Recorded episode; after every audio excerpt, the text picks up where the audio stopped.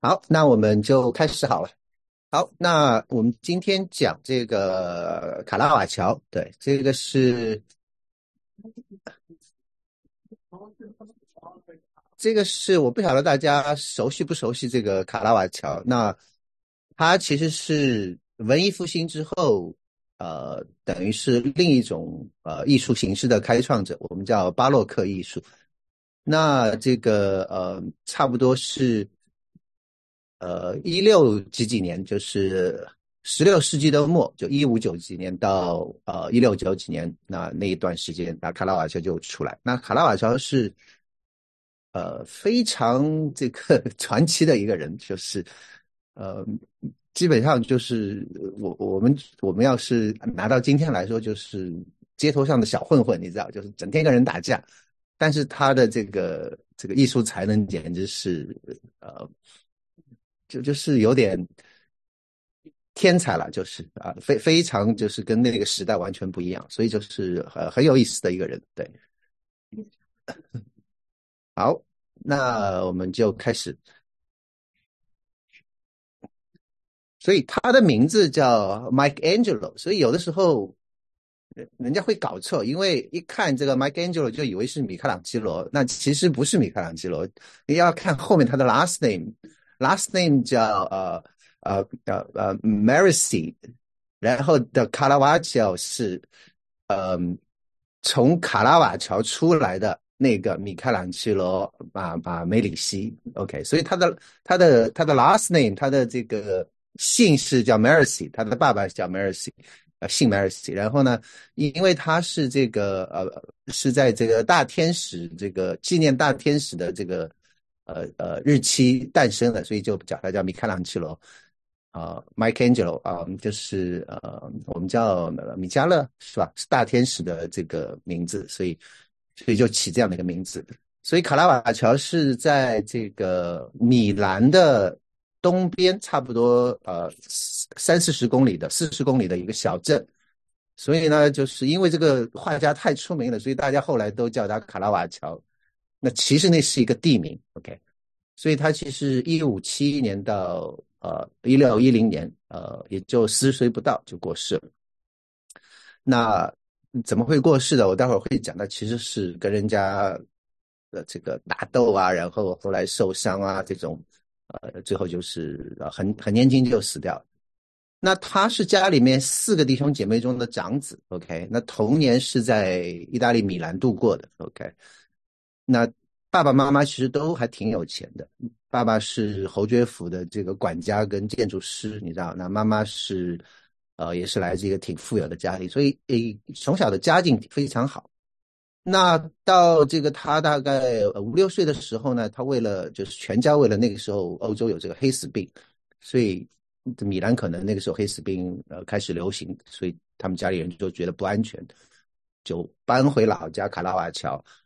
结果没想到，这个还是没躲过去。那爸爸这个第二年就因黑死病就过世了。OK，那等到了他差不多二十岁左右的时候，十九岁了，妈妈也过世了。所以等于就那但但是他们这个三兄弟已经基本上成人了。所以两年之后，这个三兄弟就把遗产分了一下，就各奔前程了。OK，那卡拉瓦乔那个时候就决定是说他要去罗马。那据说也是因为他在这个米兰呐卡呃的在小镇上跟人家斗殴，然后又搞出事情来，所以也有点被迫的，就是离开这个地方，你知道，就离开罗马。OK，那到罗马开始，他就开始呃崭露头角。OK，就画这些呃捧着捧着果篮的男孩啦，生病的巴斯克啦，然后女占卜师啦。然后这个老千，老千就是作弊的，玩牌作弊的那个那些人。OK，我们待会儿会看。好，所以他到了罗马之后，首先是在人家的这个就是大画家的这种呃作坊里面，然后帮人家就打下手。所以他打下手是画什么呢？他画打下手就是给人家画静物画。所以比如说人家画了这个很很宏大的一个场面。他要画一些的水果啊，画一些的静物，你知道，所以他就是做的这个事情。那到了一五九三年的时候，那他自己就呃画了这个叫捧着果呃果篮的这个男孩。你看他这个男孩子捧着果篮，那个其实就是他给人家打下手的这个，就是专门就是画这个的，所以所以这个他很拿手。那你如果仔细看的话，其实他这个画的很精巧，对吧？然后呢，他连这个连着这个这个果子上面的这些的这个斑点啊什么，他都能够。精准的都能够画出来，所以就是呃，其实是一个是一个是一个天才了。那这个这个模特呢，其实是他的朋友，是一个十六岁的男孩子，呃，也是一个画家，是在西西里的一个画家，叫做马里奥呃米尼呃呃米尼迪，OK，米尼迪啊。然后呢，这个这个画他们的就是说呃，体现的其实就是他在整个的这个。观察上的这个精准性，这个其实也是卡拉瓦乔画东西的一个一个特点，就是他画的东西就非常现实主义，呃，他不太美化的。这个你一般的话，这个果子有点烂了，你就不要画了嘛，对吧？他不管这个，他看到的是什么，他就画出来就是什么，所以画出来就是非常的精准。然后呃，开始就越来越有名气。OK，那这个嗯。甚至是后来有这个这个植物学家就分析是说，这个这个果篮里面的这个水果，你其实可以根据他画的东西，可以确定是哪个哪个品种，因为有不同的品种，他画的东西都可以。然后这个他说上面的这个这个真菌啊，这些霉霉点，这些可能是这个植物的炭疽病的这种东西，所以他就是画的非常的精准，对。所以这个是呃呃，在罗马叫呃 Borghese 这个 Gary，这个你如果去罗马，你一定你如果喜欢艺术，你一定要去这个这个这个博物馆。虽然没有那么有名，没有什么圣彼得大教堂啊这种有名，但是 Borghese 先预定的，对你你当天去都还去不了。对，因为我们正好要去。Yeah，这个它里面有收藏大概有六幅卡拉瓦乔的作品，卡拉瓦乔作品不多的，所以。这是全世界收藏最多的。那我刚才听甜心讲是说，现在上海问这个 b o g i 是借了一些的真迹，在上海展览这个卡拉瓦乔的这个作品，所以呃挺有意思的。所以你们要是有机会去上海，现在应该在浦东美术馆应该也能看到卡拉瓦乔的这个真真迹。对，对。那还有一些真迹都是在意大利的教堂里面，那个可能就没有办法拿出来了。对。呀，那 Borges 还有一些就是呃 Benini 的那些雕塑作品，Benini 是罗马的很多雕塑都是 Benini 雕塑的。那呃呀，看我们以后以后有没有机会讲 Benini。好，这是第二幅，就是生病的巴斯克。那这个是呃这个他自己的自画像，所以这个就是他这个那个时候的呃差不多就是这个样子，你知道。然后呢？他画这个画的时候，自己其实是大病一场。OK，他们都怀疑可能是疟疾，所以他基本上是卧床数月，你知道？呃，结果你看这个，其实这个这个，你看两幅画你就知道，这个这个这明显不健康嘛，对吧？这个整个皮肤就是能非常灰暗的这样的一个一个样子，所以他是他在这个呃呃重病可能刚刚康复。OK，那这两幅画呢，结果就呃被这个。都是在 Borges，那那个是在一六零七年，也就是差不多十十几年之后就被这个 Borges 这个呃红衣大主教给收藏的，所以其实是很快就被这个 Borges 给给拿下来的。你知道这个他的画，因为画出来之后，人家就觉得哎，这个跟我们以前看到的不一样，OK，所以就就呃慢慢开始越来越有名气。然后呢，我刚才讲他画的那个还有两幅，一个是女占卜师，还有一个老千，对吧？那这个也是那个那个年代的，一五九五年，这个是这个模特还是他的那个朋友，就是这个呃呃 m i n i d 就是那个西西里的画家，十六岁的男孩子。那那你就可以看到这两个人的神情就很很有意思，这个这个眼神比较纯纯纯纯真纯真嘛，就是好像是很 naive 的，很也没有什么戒心的，就是很纯洁的一个男孩子。呃，你再看这个女孩子就。对吧？这个这个有点狡猾的感觉。那这个是这个一个一个一个占卜师，就是给他算命的。然后呢，就是帮这个男孩子在在耍，你的你的你的会怎么样怎么样。然后最有意思的就是，你看他这边，他在干嘛？看得出吗？看不出对吧？我们再放大一点看看。手指间有个东西，这是那个男孩子的戒指，他的戒指不应该戴在这里的，戒指应该是在这里的，对吧？所以他已经撸下来了，所以他在偷他戒指的过程当中，他就抓这一个抓这个时刻，你知道所以，呃，对，所以像像这种话，你要是。要是呃不知道这个背景，你看过就看过，你根本就不知道这发生什么事情，对吧？那这个你要知道是说就会很有意思，你觉得哎这个他他居然能够把这种这种的细节给给画出来，对吧？所以这个很有意思。然后呢，这一幅也是也是就是他画的东西就是很多的细节让你觉得哎呀 amazing，你知道？所以这个是嗯，就是说。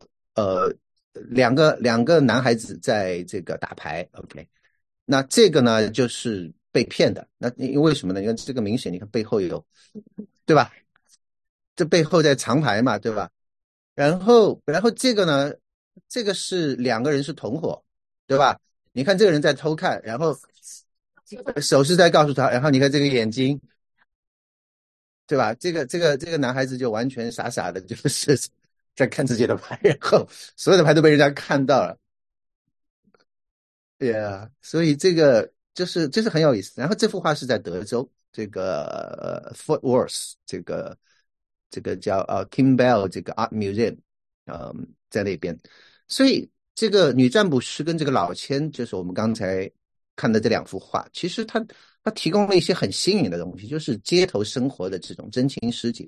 那以前没有的，以前都是要么就是宗教化，对吧？要么就是这个神话故事，很少有这种这么逼真的这种呃呃街头的这种真实生活。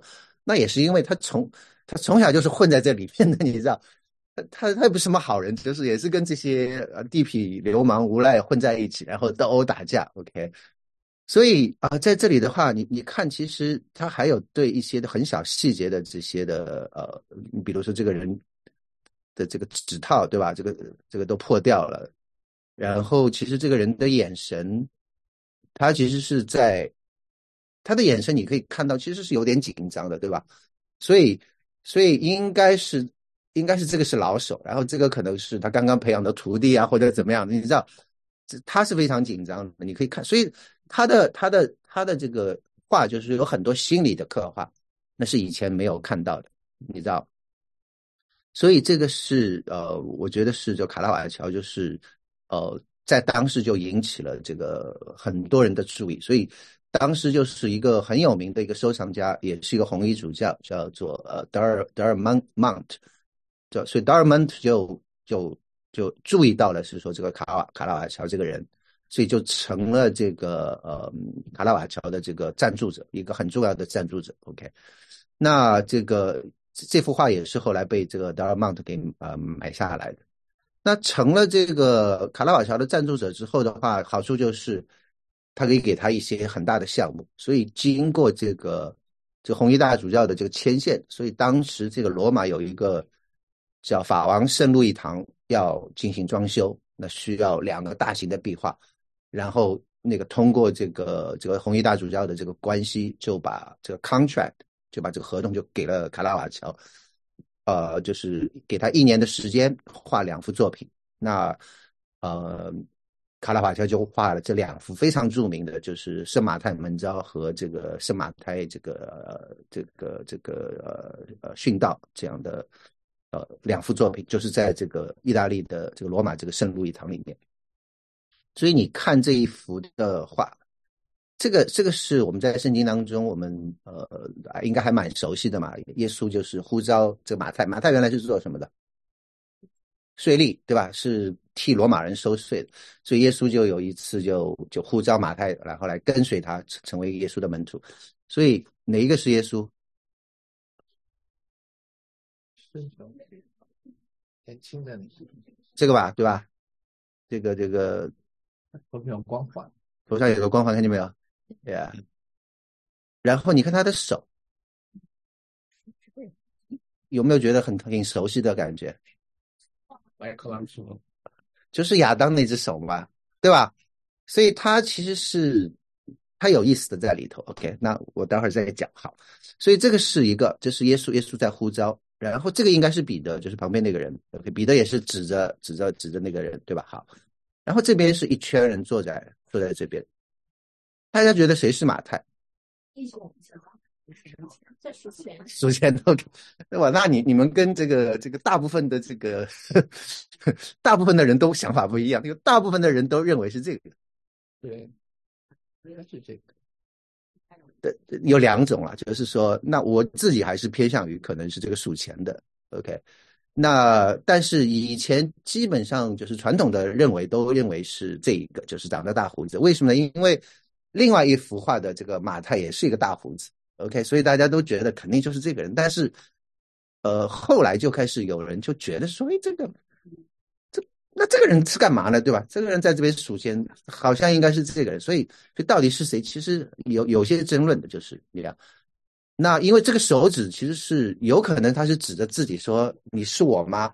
那也有可能是指着这个男孩子说：“是他吗？他怎么配啊？对吧？”你知道？那那为什么我会倾向于这？一个是一个是因为他在数钱，因为税吏其实是挺有钱的。另外一个，你看他的穿戴就。比较雍容华贵一点，对吧？那那那几个都是呃，好像穿的比较比较破破一点的感觉。OK 呀，好，所以这幅画其实是我刚才也讲了，这个其实是一个亚当的那个手势。他其实的，我觉得他瓦卡拉瓦乔的寓意其实放在里面，就是你记不记得圣经里面有讲到是说，呃，罗马，呃，我想想看，是应该是林啊，哥林多前书，哥林多前书里面保罗就讲说。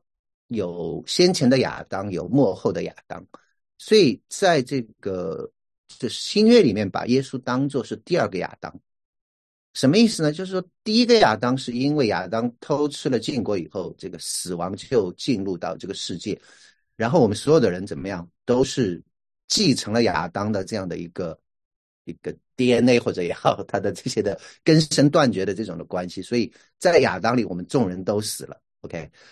然后呢？等到了这个耶稣来了之后，他说，这个耶稣就成为这个呃，首先的亚当，首先的人亚当成了有灵的活人，然后幕后的亚当成了叫人活的灵，就是说，因着耶稣，我们这些人又重新能够跟神恢复关系，成了叫人活的灵。所以，所以他其实是有第二个亚当的这个寓意在里的。呀，好，所以。那卡拉瓦乔这一画画就是后来就是成为这个呃整个的这个呃他自己的艺术风格的一个经典，就是一个是明暗对比，对吧？这是非常强烈的明暗对比。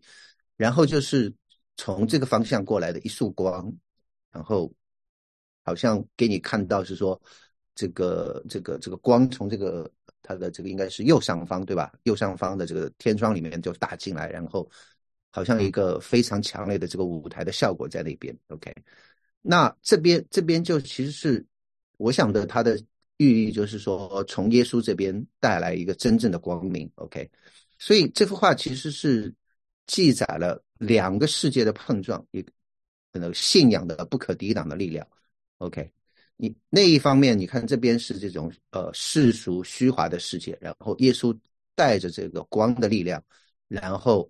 不管是这个人也好，是这个人也好，然后这两这这个人的生命就因此得到改变，OK，所以这个是嗯嗯呃，我觉得是这个一个开创性的一个技法。那你知道，在文艺复兴之后，这个尤其是我们上个学期讲过的这个达芬奇、拉斐尔，然后这个学期刚开始我们讲了米开朗基罗，那三巨头之后，基本上整个的艺术到了一个顶峰。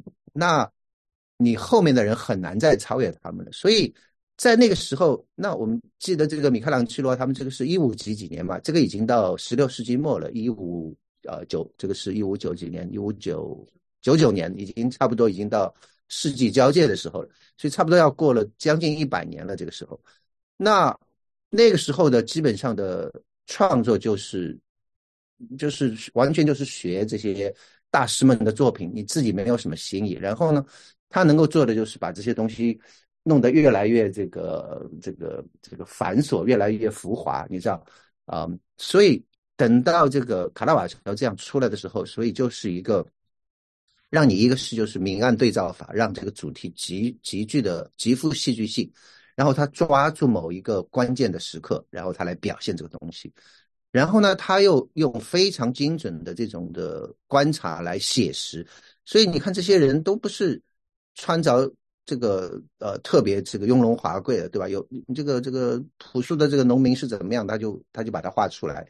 然后你如果看这边，有的人甚至是都没有穿鞋，好像你看这边，对吧？这个彼得就吃这个脚，然后耶稣好像他也是吃这个脚，你知道？所以就是跟这个想象当中的什么彼得啊、耶稣啊，怎么可以吃个脚？你知道这个简直是太不入大雅之堂了。他不管，他就是写实，然后。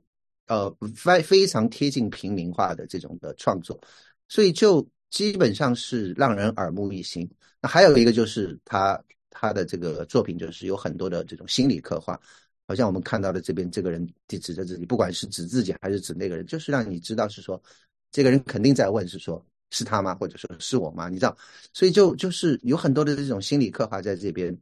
那。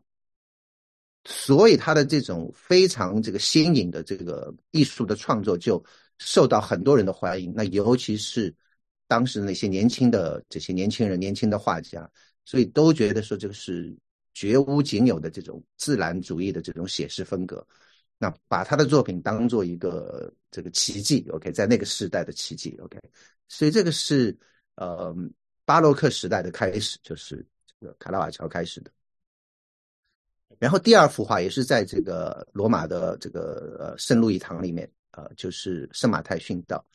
那这个故事呢，其实是根据教会传统，马太是在祭坛上做弥撒的时候呢，结果被埃塞俄比亚的国王派人给给刺杀的。OK，那为什么呢？因为据说是说这个国王贪恋自己的侄女，那他的侄女是一个修女，呃，所以马太就斥责他。OK，那结果这个国王就派人把马太给杀了。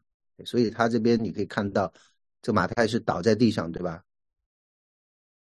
呀，然后这个应该已经已经呃有血了，呃，在这边嘛，对吧？对啊，然后这个这个这个一把剑在那边，所以啊，就是一个一个刺杀这个马太的这样的一个一个一个动呃一个动作。OK，那这幅画其实是当时给卡拉瓦乔带来很大的困难，因为。他以前都是画静物啊，然后画一个捧着果篮的这个男孩啊，你知道都是比较小幅的作品。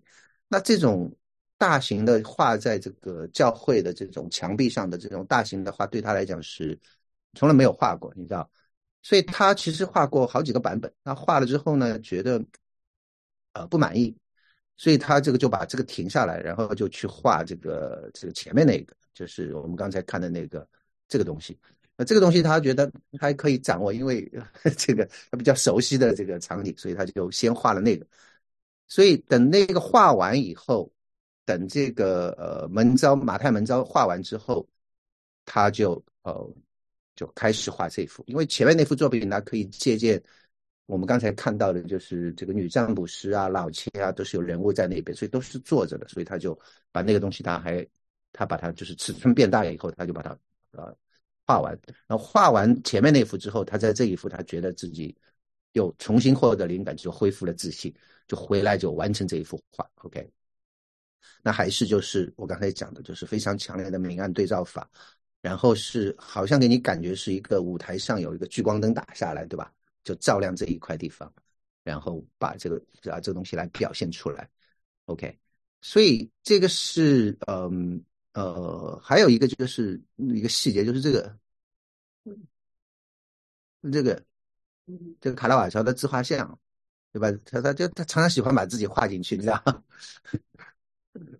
所以你就可以看到，这个卡拉瓦乔也不是这种很很这个很很高雅的人士，对吧？就是你看这个面相，就是呃，这街头的小混混的感觉，你知道？常常跟人家这个斗殴啊，什么样的，你知道？啊，这这两幅画结果就是引起轰动。OK，那从此之后就是卡拉瓦乔就成为罗马最著名的艺术家。OK，所以大家都都是啊非常崇拜他。好，所以呢，画完这两幅以后呢，这个堂里面就是还有一个祭坛画，所以就还是你看前面是他一九一五九九年到一六零零年，那两幅画完之后，他都觉得啊轰轰动轰动罗马，然后人家就说好，那你就把祭坛画也画完，所以他就去画了这个圣马太的启示，所以那个堂里面全是马太的主题。OK，那这两个画就很有意思了，就是先画的是这个这个这个这个版本，这左边的这个 version。那左边的这个 version 画完以后呢，被这个。呃，德尔曼特拒收，就是那个红衣主教不是请他画吗？画完之后人家不要，就说你这个画的是什么呀？这个，这个，这这个这个老老农民一样赤这个脚，然后翘在那边，而且呢，这个天使还在，你看天使在干嘛？抓他的手写，抓他的手在写，什么意思呢？就是我们我们我们讲圣经都是上帝启示的，对吧？那。那上帝怎么启示呢？因为因为马太啊这种人其实是税吏啊，其实没有很多文化的。那他要写圣经怎么办？就是天使抓着他的手写。OK，他所以他是描写这个。但是呢，这个其实不是我们理解的。OK，呃，我待会儿讲是说圣经是神漠视的，是什么意思？好，所以这个画完的话，倒不是因为这个天使抓着他的手在写，而是因为这个这个形象实在是觉得跟圣人的形象太不匹配了。所以，所以那个红衣大主教就拒绝，他说：“我不要这个，你这个是画什么呀？这个重新画。”然后他就画了第二幅，就是这个。所以这一幅现在是在那个教堂里面，人就在这个法王圣路易堂里面。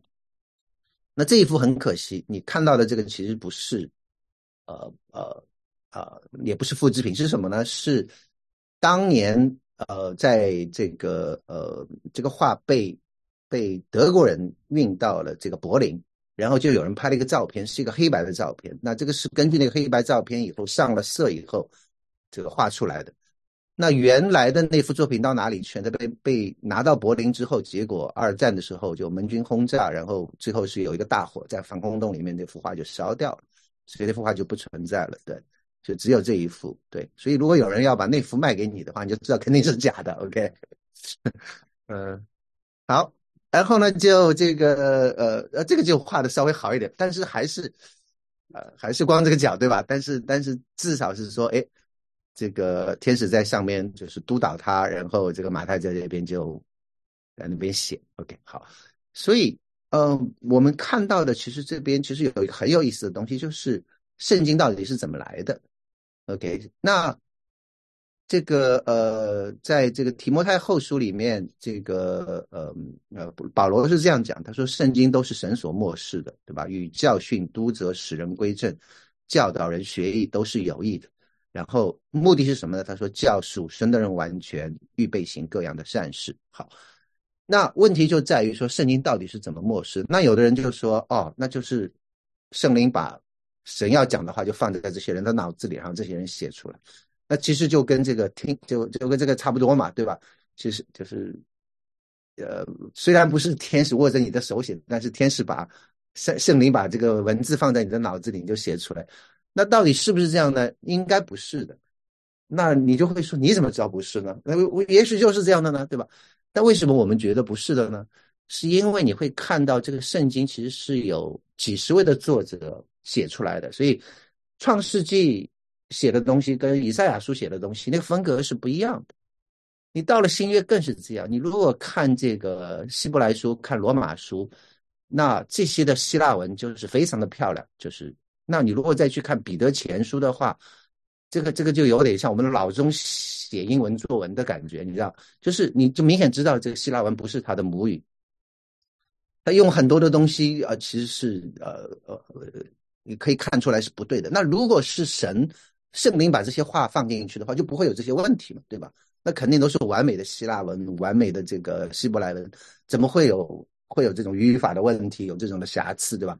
那就明显是说不是这样的。那所以我们一般认为，就是说圣灵或者神把这些的启示放在这些圣经作者的心里面以后，他还是尊重你自己，你你原来有多少学问，你就按照你能够能够表达的东西，你来写出来，但是这个意思还是在那边。你知道，所以这个是我们对圣经呃是神启示的看法，我们是呃是这样来认为的。OK，所以这个是嗯呃我我们对这个这个圣经的启示的想法。那那顺便插一句，就是那为什么要读圣经，对吧？那我想你如果是还没有信主的话，你如果是慕道友的话，我觉得很重要的一点就是你要知道，整个西方文化的基石其实就是基督教的这些的东西。所以你不管你信还有没有信，呃呃也好，就是你如果能够。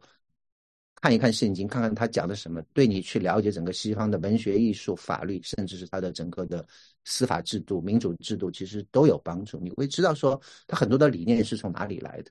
那对基督徒的话，我想就不需要我解释太多。其实你通过圣经，你才能知道是说神的心意是怎么样的，对吧？你不读的话，你怎么知道神要你做什么，对不对？好，好，那我们再再转回来。所以这是讲到这个马太。呃，在那个堂，那所以这个这个圣马太这个这这个这几幅画做的成功，所以让这个卡拉瓦乔就其实是赢得很大的声誉，就是说他画宗教画，呃就很厉害。然后呢，这个时候他就拿到另外一个合约，叫做呃人民圣母圣殿，嗯，这个这个地方的这个教堂的一个合约，就是画。那他就画了两幅画，是一个是。呃，圣彼得的殉道，另一个是呃圣保罗的皈依。OK，那那个时候他人家画这个圣保罗的皈依的话，圣保罗就是保罗嘛。保罗在保罗是怎么信主的呢？他原来是一个追杀基督徒的人，对吧？你看这个，嗯，他去领了这个大祭司的文告，要去大马士革去追杀基督徒，结果去追杀的路上，耶稣向他显现，结果他就呃被这个一个大光照在。照在身上，然后结果眼睛眼睛就看不见了，然后那个之后他的生命有一个的翻转，那从一个追杀基督徒的人就变成一个宣扬福音最得力的样一个宣教士。那新约的这个一半的书卷，二十七卷新约，保罗一个人写了十三卷，对吧？所以所以是这样的一个，所以一般的话，你看，嗯，都会有一个马，那其实圣经也没有说他骑着马，但是一般。传统上都是把它画在一个从马上跌下来的一个姿态，然后耶稣，呃，再向他显现。OK，那那那呃，那这一个是呃，这个是拉斐尔画的。OK，拉斐尔是画在一个应该是一个织织在一个这个这个布料上面的这种挂毯一样的东西，你知道？所以你看耶稣在上面，然后保罗底倒在下面，然后一群的这些的士兵啊在那边。OK，好。所以这是这个基本的模板。你要画这个保罗保罗呃皈依的话，基本上都是用这个模板。然后呢，这个是米开朗基罗画的，对。那米开朗基罗就是很多的这个这个肌肉啊，很多的这个力量，你知道。然后一群的天使，然后上面是主耶稣，对吧？也是也是这空无有力的感觉。然后一道大光打下来，然后打在这个保罗这边，然后保罗你看就眼睛就看不见了，对吧？也是从马上跌下来，所以这个是两个大师画的。然后轮到这个卡拉瓦乔画，你看他交出来的作品是什么样的呢？是他的作品，OK。这个是从来没有人这样画的，OK。然后这个画的马都比人大，这个一个大的马屁股在这边，然后一匹马，然后这边是一个马夫，对吧？然后保罗倒在下面，好。所以他一六零一年在意大利这个罗马叫人民圣母圣殿，Santa Maria 就是圣玛利亚，然后呃 del 呃 popular popular 就是人民的意思，所以呃呃 of 这个 people 是 Saint Maria of people 就是人民圣母圣殿这个这个教堂对，所以这这这个教堂里面也是收了两幅画，那个前面那个教堂也是收了两幅画，所以卡拉瓦乔的画不多对，画完之后呢，这个你你觉得有什么有什么有什么有什么让你觉得很惊讶的地方没有？你你跟前面两个对比的话，有什么东西不见了？耶稣不见了，对不对？Where is Jesus？人家就问他。所以这个他画完之后，这个人民圣母圣殿的这个教堂里面的这个就就就就就觉得说你这画的是什么呀？马画的这么中间，他说。圣保罗却倒在地上，然后这个卡拉瓦乔就说：“呃，because，意思就是说我我自有我的道理。”OK，他也没有说 because what，他就说我自有我的道理。然后，然后这个这个这个这个教堂里的人就跟他讲：“那这个马是怎么回事呢？画这么大，这个马是上帝吗？”然后他这个卡拉瓦就说：“No，这个马当然不是上帝，但是他说这个马站在上帝的光芒之下，这个从上面有一道大光，对，所以这个是就是这个构思就是非常奇特的一个构思，你知道，就是很神奇的一个人这个。”所以，哎，结果人家还是收了他这幅画，也是挺有意思的，对。然后第二幅也是在同样一个教堂里面，就是两个其实挺像的，觉不觉得？两个其实这个这个这个这个光光影都是挺像的，就是一个这个是彼得被倒钉十字架的一个过程，对。那有三个人在那边，这个人要把这个十字架拉起来，对吧？这彼得其实已经被钉上去了。那彼得是那个时候。被抓之后，他们要判他上十字架，那结果彼得就说：“呃，我不配跟我的主一样的上十字架，所以他就要求倒过来把他把他把他钉，所以他就是是被倒钉十字架死掉的。”OK，所以这里这些的画作里面，我想这个灯光的话，就是呃非常强烈的给你的感觉，就是跟所有你前面看过的画都不一样，没有人是这样画的，但是他这个作品让你感觉简直就是。像照片的感觉，对吧？就是非常强烈的这种明暗对比，然后还有一个就是非常呃显著的这个现实主义。所以这个圣人就是彼得，就是就是像来自博塞大这种地方的穷苦的这种渔夫，对吧？这个也不是很精致的，就是胡哧拉碴的，然后这这个整个脚就是呃钉在这边，对吧？所以嗯。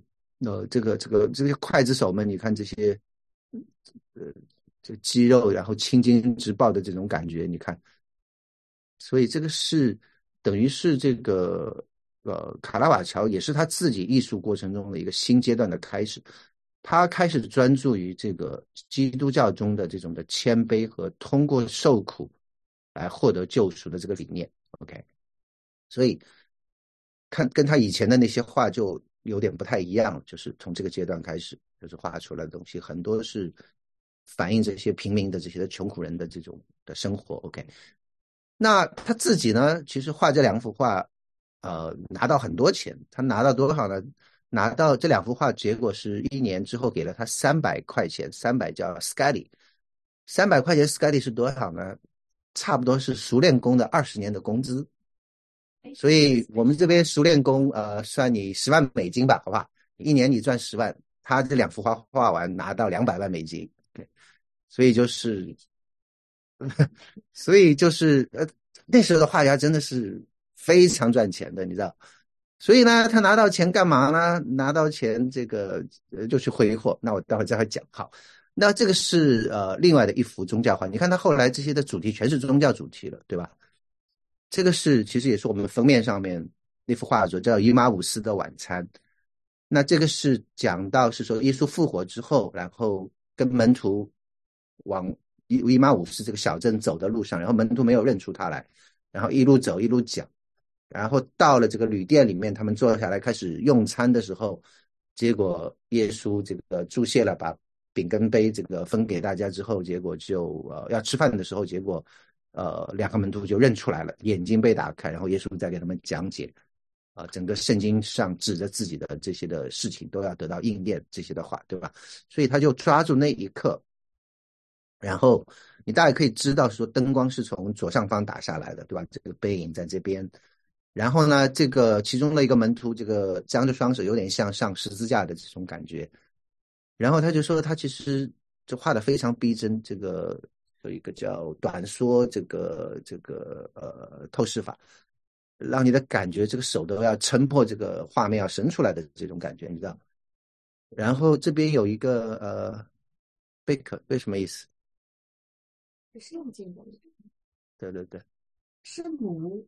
不是，它是你知道？你知道西班牙有所谓的朝圣之路，朝圣之路上面其实是就是用贝壳来做标记的，所以所以这个贝壳是朝圣者的象征。OK，所以你们如果去西班牙，西班牙在这个西北角有一个镇叫做圣地亚哥，OK，然后有大概有七条的这个叫朝圣之路，有有从法国开始走的，大概走一千公里，就是走到那个地方，就是你是朝圣的这个朝圣者的那个时候，就是会这样来做。对，所以你们有机会趁着还走得动，可以去走走看。呀，然后这边你看这个破旧的这个手肘，对吧？然后这些的静物啊，然后这个就是呃非常非常呃嗯特别的这样的一幅画。OK，好，所以这个是姨妈五斯的晚餐。然后这个是一六零一年画的，那这个时候还蛮蛮舒服的，就是说，呃，这个整个的整个的样子还是给你的感觉还是蛮蛮平和，蛮呃没有那么的悲惨。然后你看下面一幅，这一幅就不太一样，这个是一六零六年，就是五年之后，那这个画出来给你的感觉就是没有那么的光彩夺目了，对吧？就有点暗淡。OK。那这个五年里面发生什么事情呢？我不是说他赚了很多钱吗？赚了很多钱，他就呃就开始，而且又很喜欢斗殴的一个人，你知道，就开始过很狂乱的生活。嗯，他工他基本上是工作两个星期，然后就带一把剑，带后面跟着一个仆人，然后就开始啊闲逛两一两个月。OK，就干干一两个星期，闲逛一两个月。闲逛干嘛呢？就从一个酒馆走到另一个酒馆，然后就随时准备跟人家吵架。OK，就有点像这个我们讲这个网上的这个键盘侠，对吧？他他不是键盘侠，他真的是拿个剑，他是跟人家去打的。OK，所以随时准备参加打斗跟争论，而且因为这个屡屡发生斗殴，就是声名狼藉。据说他的这个在警察局的这个治安记录大概有很厚的一叠。那因为他。他画很画的很好嘛，所以那些大主教啊，这些高官们呢，都都保护他，所以呃，就是帮他兜着。就是说，他其实有的是蛮蛮严重的，就把人家刺伤了，你知道，甚至是把人家头打破啊这种，然后都有人帮他 cover。结果到了一六零六年，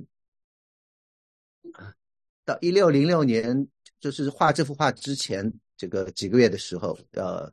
这幅画大概是一六零六年夏天画的。那在一六零六年五月二十九号，结果他就失手，就把一个也是一个混帮派的一个富家子弟，那个时候富家子弟也不干什么好事，也是在那边叫托马托马索尼。托马索尼是一个很富有的家庭出来的一个富家子，也是也是在街头就是做混混。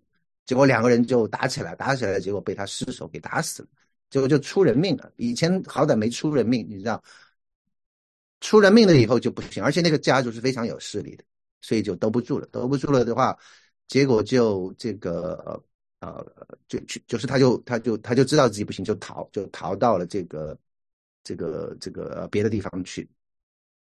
那逃到这个那不勒斯，那为什么逃到那不勒斯呢？因为罗马的这个呃呃司法权是管不了这个那不勒斯的。那在罗马的这个控制底下，其实已经给他做了缺席审判，是判处他斩首，而且发了通缉令。通缉令的意思就是说，谁看到卡拉瓦乔，呃，把他头带回来，你就可以领赏。所以就是是就是只要被人认出来，人家随时都可以杀了他。所以他就被迫就逃到那不勒斯。然后从那个时候开始，他的这个画作就开始明显发生一些的变化。那人物的焦点也也从贵族就转向平民。而且底层人物就频频就出现在他的画中，所以你看这一幅的这个伊马乌斯的这旁边的人就完全都是你看，这个是旅店的这个两个老老老夫妇对吧？然后这两个门徒，所以而且还有更更多的意意思，你会看到以后你就会看到，就是说在他的画中有很多的这个头颅出现，因为他觉得自己其实是提着自己的脑袋在逃命，你知道。所以他就常常就把自己的头就画进去，OK。然后这一幅画你也看到，那个吃的东西就很清苦了，就是，对啊，你前面那一幅这个还有还有果篮对吧？这个鸡啊什么吃的很好的对吧？到这一幅的话就就就只剩下黑面包了，这个没什么没什么好吃的了，对。所以所以两个一对比，你就可以知道他其实他的流亡生活是还是蛮清苦的，OK 好。嗯，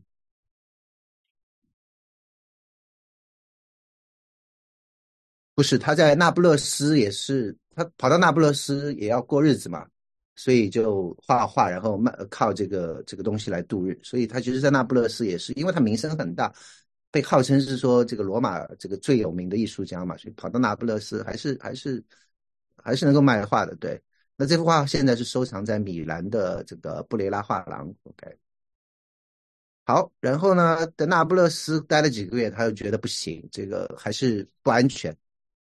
所以就跑到这个马耳他，马耳他是在地中海上的一个小岛，他就跑到马耳他。哎，保罗是在马耳他这个，对，在马马耳他被的出那出那个海船货船船，然后在马耳他被救起来的，对，就是那个小岛上。跑到马耳他，马耳他那个时候有一个骑士团，叫做马耳他骑士团，那个是天主教的一个一个宗教机构。OK，那骑士团的总部在马耳他。OK。那他是希望得到马耳他骑士团这个团长的这个庇护，看能不能发一个这个赦免令，让他把那个富家子弟索马托尼这个托马索尼杀死的这个这个这个东西可以被赦免掉，所以他就跑到这马耳他去找这个骑士团首领的庇护。OK，结果就画了这一幅画。那骑士团团长就非常喜欢他画的东西，所以。不光是这个买他的画，这幅画是挂在马耳他的圣约翰大教堂，就现在还挂在那，OK，而且是还封他做骑士，你知道，所以这个对他非常对待他非常优厚。那这一幅画其实是也是非常特别，这个是呃卡拉瓦乔呃有自己签名的唯一一幅作品，就是他的作品从来没有签名的，但是这一幅作品呢是有自己的签名，签名在哪里呢？嗯，Michael 他写，OK，在雪里面这个有一个签名，OK，然后然后你可以看到一些细节，比如说这些，这是两个囚徒对吧？啊，这个故事大家应该知道嘛，对吧？失去约翰对吧？原来被这个希律王抓起来，结果这个因为他说希律王娶了他哥哥的太太，OK，哥哥没死，然后就把人家太太抢过来。就就等于是把自己的嫂子抢过来变变成自己老婆，那那约施洗约翰就就就斥责他，斥责他以后，结果这个就被抓起来，抓起来之后，这个他那他的那个哥哥的那个太太就是希罗希罗底，希罗底就是那个女的就很坏，就说要要要这个这个施洗约翰的头，OK，所以结果就是。刽子手就跑去，就把施洗约翰的头拿下来，要呈现过来，对吧？所以这有个盘子，对吧？然后，呃，呃，把他杀了之后，就是，所以，所以施洗约翰是这样这样受难的。那这边的话，你其实看到的一些细节，就是说，你看到这个施洗约翰，是不是表情很平静，对吧？这个是很不一样的，跟跟这些人，然后。你再看这个狱吏，这个明显是这个这个是刽子手，这个是看监狱的，大概是有点来头的，所以他在他是在发号施令，说指着这个盘子说把头放进去，然后你可以看到他身上挂着这个监狱的钥匙，对吧？所以所以有有一些的这些的细节你可以看到，然后唯一的这个表达出这个这是很恐怖的一个场面，把人家头割下来，就只有这个人。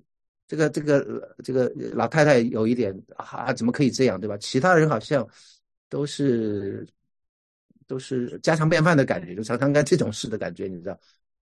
所以这边是一些细节，你看他的这个 Michelangelo 的这个签名画在这边，然后老妇人这个是那个钥匙，这个是施洗约翰的这个头，然后你可以看到这个施洗约翰这个背后那只手，对吧？是在这里。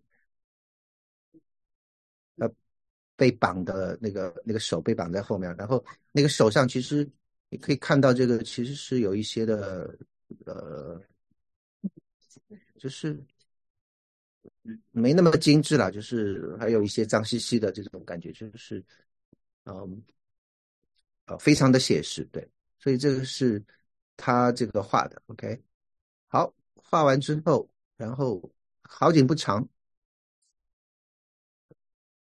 对，然后呢，他画完画完这个这个东西，然后又被封为做这个骑士，对吧？那照理说你你就好过日子，那不行的，还要去斗殴，结果又把人家这个骑士团里面的一个很有身份的一个贵族骑士给打成重伤，OK，结果这个骑士团团长就觉得你这个太不像话了，居 然把我人给打成这种事，结果就把抓了下狱。结果呢，这个卡拉瓦就是觉得不行，这个看来也没好果子吃，所以就想办法就就逃出去了，就就是越狱逃走，然后就从这个马耳他岛就逃出去，逃出去之后跑到这西西里岛。西西里岛，你记不记得他有一个十六岁的朋友做他模特的？就第一幅画，那个叫呃 Minity，Minity 的话。那个时候已经结婚了，所以他就去找他的老朋友，啊，就在西西里岛，其实也是待了几个月，他还是觉得不放心，觉得不安全，所以他又回到了这个一六一六零九年的夏天，他就回到了这个那不勒斯。那在逃亡的过程当中，那他就画了这幅画，因为在那不勒斯其实还画出来还是有一群人就找到他，那一般认为是骑士团的呃这些的成员。所以就就攻击了他，然后让他受了伤，OK，甚至是挺重的伤。所以有有一阵子，甚至相传是说这个卡拉瓦乔已经被杀死了啊，其实没有，他只是受了重伤。所以他就画了这一幅画，送给这个当时的骑士团的团长。什么意思呢？就是说这个头是他自己的头，这个是他自己的头。然后就是刚才不是这个施洗约翰。呃，被斩首嘛，然后这个就是他们拿着四许约翰的头去给这个希律看，所以他就把自己的头就画在里头，其实是恳求这个这个赦免，就是说看那个骑士团团长，你你能不能赦免我？一看我头都给你了，这个就放我一马了，就不要再派派人来追杀我了。OK，然后呢，他还画了另外一幅，也是他自己的头。OK。这个头呢是这个呃，是 这个头是这个头是这这幅画是给谁呢？给这个 Borges，就是这个 Borges Museum 的这个这个红衣大主教。因为 Borges 那个时候他的叔叔是教皇，教皇是可以给他这个赦免令的，所以他就要求是说，一方面给骑士团长，这两个头就是一个是送送教皇。就是我俩，我头都给你们，你就放我一马吧，对吧？所以这个就那好像是，好像是最后是拿到大赦了，可是已经 too late，他已经受重伤，已经呃呃没有没有没有活活过来。OK，所以后来他是一六一零年就死掉了。对，所以他他最后的几幅画，这个是一幅，然后还有一幅就是啊彼得的佛人。我我那个时候讲到的时候有用过这一幅画。就是彼得不是去这个跟着耶稣嘛，然后耶稣就讲是说，呃，今天鸡叫两次以前，你要三次不认我，对吧？结果彼得就跑到大祭司的院子里面，就有一个使女就认出来他，就说：“哎，你跟那个拿撒勒人耶稣是一伙的。”然后彼得就死也不承认，说：“哎呀，我我怎么会是？我根本就不认识他，对吧？”然后那个时候鸡就叫，所以他就他就就是。描述那个场景，那觉得很有意思。就是你看这个彼得，哇，一脸无辜啊，怎么会是我呢？这个，对吧？这个，然后这个士兵盯着他说：“是不是你？对吧？”这个，我觉得，哎呀，他这个，这个抓这个神态真的是抓的非常的好。OK，那这幅画你你去纽约是看得到的，在纽约大都会博物馆，对，你可以到纽约去看。好，所以这个是我们看到了这些呃东西的话，那在这边就是。讲到其实是他其实是嗯嗯怎么讲？就是说他最后其实是有这些的嗯呃有一有一点像呃悔改也好，有一些的改变也好，他希望就是说能够自己的生命得到改变。但是最后其实你会发现是说嗯嗯他他其实后来他的死死也是大家有一些的争议的，就是说到底是怎么死的？因为没有记载，那后来怎么会会发现的呢？他的他的他他死了之后被埋在一个地方，那那个那个地方一直就没有被动过，所以后来到了二十世纪的时候，就开始就把它挖出来去做 DNA 的测试，说这个到底是不是卡拉瓦乔？那测下来是卡拉瓦乔的这个尸体，OK 尸骨，然后。嗯，确认是他的尸骨之后，那就比较容易了。就是说他是怎么会死的，就可以查了。那就发现是说是有有伤口，然后现在基本的认为是伤口感染之后，这个这个破伤风啊，或者这种就是败血症引起的这个死亡，所以他最后是死掉的。那而且是呃，后来是梵蒂冈的一个教廷的一份资料就知道是说，是就是他当年杀死的那个富家子，就是托索马尼那个家族派人去刺杀他的，对，所以所以他最后是还是还是最后是就是这样是丧命的，对。好所以这个呃结语，那嗯呀啊，其实二零一零年，所以到二零一零年才就是说对他的遗骸进行了为期一年的调查，然后用 DNA 啊，最后发现是呃他呃是在这个那不勒斯的一场斗殴当中受伤，然后是叫金黄色葡萄球菌引起的败血症，这个是调查的结论。OK，呃。所以这个呀，然后这个梵蒂冈在二零零二年，呃，有发公布一份文件，就是这个富有的这个托马索尼家族，就是为了报复，就卡拉瓦乔杀害他们的孩子，就是把他这个啊派人杀了他。对，所以这个是现在基本上就有结论了。对，好，那我们的结语：三十九岁的生命，二十年的艺术创作，然后五年的逃亡生涯，对吧？所以他的崭露头角是从罗马开始的。他一五七一年出生，在一五九二年的时候开始在罗马，然后就画这些静物画，然后创作那些的教堂里面的东西，对吧？然后到了一六零六年，就失手把人家这个呃托马索尼给杀掉了，所以就开始逃亡。然后五年里面到处在流亡。OK，那他生命中的一个关键字，我觉得就是改变。啊，为什么这样讲？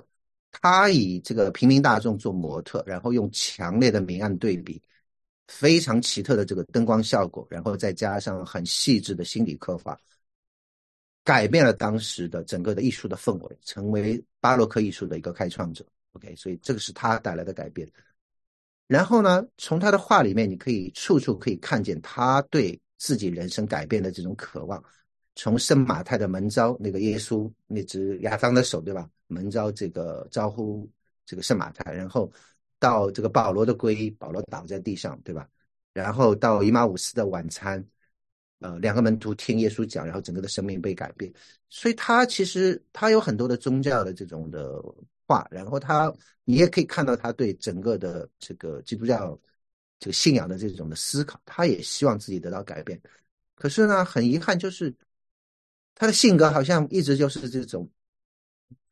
我上次上个星期讲到是说你要慢慢的动怒，他就是没有办法慢慢的动怒，他就是一碰就跳，然后就跟人家打，对吧？所以他无法改变自己这种狂暴的性格，那最终他也没有办法改写自己这个，其实是是呃也是也是死于非命嘛，这最终的命运也没有，但是神却还是使用这一个人，我觉得改变了整个的艺术史，所以。呀，所以是我觉得还是一个非常伟大的一个艺术家。那对，所以这个是我想对我们对这个卡拉瓦乔的呃一些的想法了。对，好，那我就停在这边好不好？看看大家有没有什么问题或者有没有什么 comments？对。